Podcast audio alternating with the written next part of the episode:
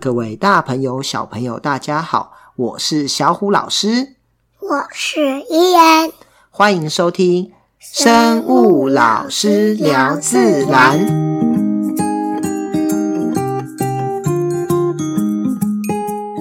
小故事谈生态。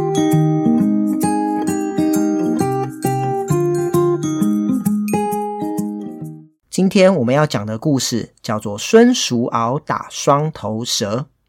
孙叔敖呢是春秋时代的楚国人，他的妈妈呢从小就教导他要好好的做人，做什么事呢都要替别人着想。孙叔敖呢小时候有一次出外玩耍，忽然在路上看到一条有两个头的双头蛇，他想起别人说过，双头蛇是不祥的生物。只要看到三天内就会死掉，孙叔敖非常伤心，自己将要死去。但想到这条双头蛇不死，以后一定还有很多人会受害，于是呢，他就拿着锄头打死了这条双头蛇，并将它埋了起来。回家哭着跟妈妈说：“我今天看到双头蛇，我可能要死掉了。”妈妈安慰他：“你这么替人着想，一定会没有事的。”后来，孙叔敖不但没有死，长大成人后，还因为他学识与品格很好，做了楚国的宰相呢。在还没正式上任以前，就已经获得百姓的爱戴了。中国著名的历史书《史记》中还表彰孙叔敖是循吏第一，也就是勤政爱民的第一好官。这是一个多么正气凛然的故事啊！传达了我为人人的大我精神。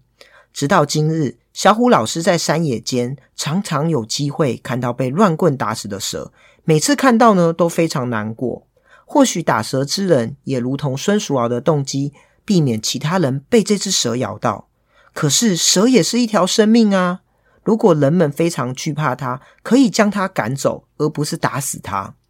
我们呢多了解蛇的生态，才不会伤害无辜啊！一般来说，蛇类多半不会主动攻击人，除非是它的生命受到了威胁。台湾有许多对人类无害的无毒蛇类，常常在人们对蛇的错误认知下，成了棒下的牺牲品。例如，小虎老师就曾经看过长得像雨伞节的白梅花蛇被打死在路边。而台湾最常见的红斑蛇，更被人们说是比雨伞节更剧毒的红色雨伞节而追打，以及一群人被长得像龟壳花的拟龟壳花吓到花容失色，这些往往都在我们身边中不断的发生。从生态角度来看，这些蛇类呢，经过了几千年甚至几万年的演化，而拟态成毒蛇的样子，成功逃过了天敌的猎捕。却枉死在几近毒蛇的逼真拟态，真是令人感到唏嘘啊！除了无毒蛇外，台湾许多毒蛇更是保育类的动物哦，例如百步蛇、雨伞节、龟壳花等。因此，人们处死它的同时，更可能触犯了法律。在注重生态保育的今日，这些濒临绝种的保育蛇类族群已经慢慢越来越少了，急需我们保护。怎么可以再对他们赶尽杀绝呢？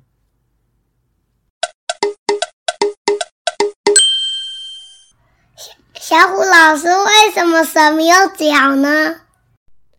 蛇类的祖先是一种地栖型住在地下的蜥蜴，因为要适应地穴的生活，于是不利于钻洞的四肢就慢慢的消失了，只剩下少数原始的蛇类，例如球蟒。或是一些蟒蛇还保有退化后的后肢痕迹，它会有一个小小的小脚。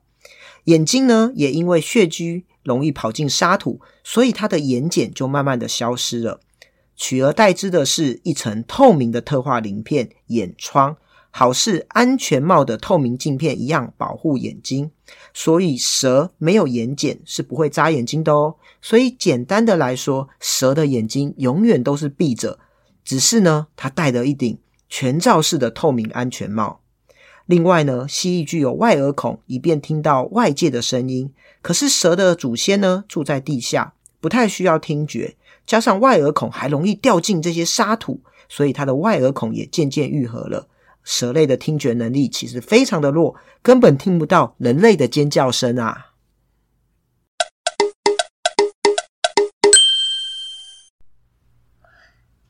蛇为什么会吐舌头呢？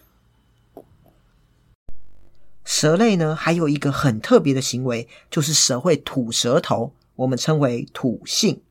蛇会将舌头吐出，然后上下震动，然后再行收回。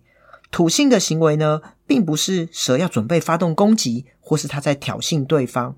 其实呢，是蛇类在闻东闻西，它的嗅觉器官。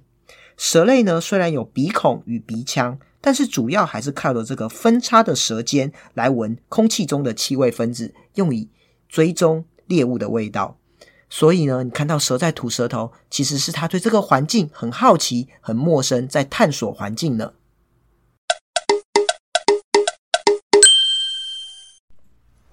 我们冬天还是会出门，冬天还看得到蛇吗？蛇呢，我们称它为变温动物。以前叫它冷血动物，其实是一种不太好的说法，因为呢，蛇会随着外界改变自己的体温。那你想想看，一只沙漠里头的蛇，它的体温可能到四十度，比我们人类的三十七度还高。我们叫它冷血动物，是不是不太合理呢？台湾呢，位处亚热带，因为冬天不够冷，也不会下雪，所以呢，台湾的蛇是不太会冬眠的哦。就算寒流来袭，也不至于到下雪的温度啊。所以蛇类它只是暂时的休眠，等待天气回暖，又会外出活动。因此，在台湾冬天还是有机会遇到蛇的哦。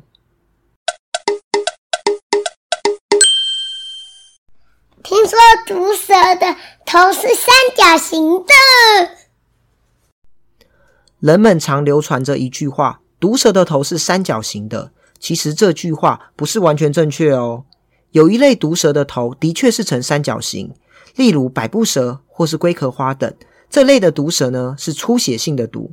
不过呢，也有另一类的毒蛇，它的头和一般的蛇一样是椭圆形的，像是雨伞节或眼镜蛇等，它的是属于神经性的毒蛇。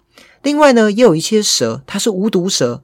可是呢，他遇到危险的时候，他就把头压成三角形来吓唬天敌。所以，我们用头型来分辨是不是毒蛇是不正确的哦。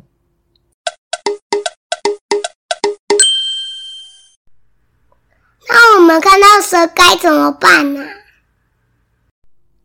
其实啊，能在野外遇到蛇是件幸福的事哦。这是因为蛇类在生态系中属于较高阶的高级消费者。只有在稳定的生态系，才会有高级消费者的存在。所以呢，我们如果能够在家中或是学校附近不小心遇到蛇，其实是代表这里的生态资源非常丰富，而且自然环境也没有受到很严重的破坏，是不是很值得开心？而且蛇类的主食为老鼠等小动物，如果没有蛇，老鼠的数量将会大幅的增加，使得食物网崩坏，生态就无法达成平衡。所以蛇类可是生态系中不可或缺的角色呢。另外，由于得到的能量会越少，所以高级的消费者它的数量也通常较少。例如像是老鹰、云豹、蛇、老虎、狮子等这些高级的肉食性动物。所以呢，能够碰到为数不多的蛇类，当然是值得高兴，是一件幸运的事情哦。那我们不小心被蛇咬该怎么办呢？其实不要紧张，我们现在都有智慧型手机。记得最重要的就是马上拿出手机来拍照，这样子医生才知道到底是哪一种蛇把咬伤，也才能够因此对症下药。也许是无毒蛇咬伤，那我们就消毒一下就可以离开喽。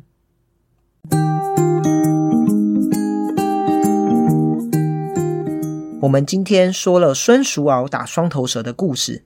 这个故事呢，传达了我为人人的大我精神。但是呢，在注重生态保育的今日，不但不应该对蛇类赶尽杀绝，更应该多多保育这群特别的动物呢。我是小虎老师，我是伊恩，我们节目就要下线了，拜拜，拜拜。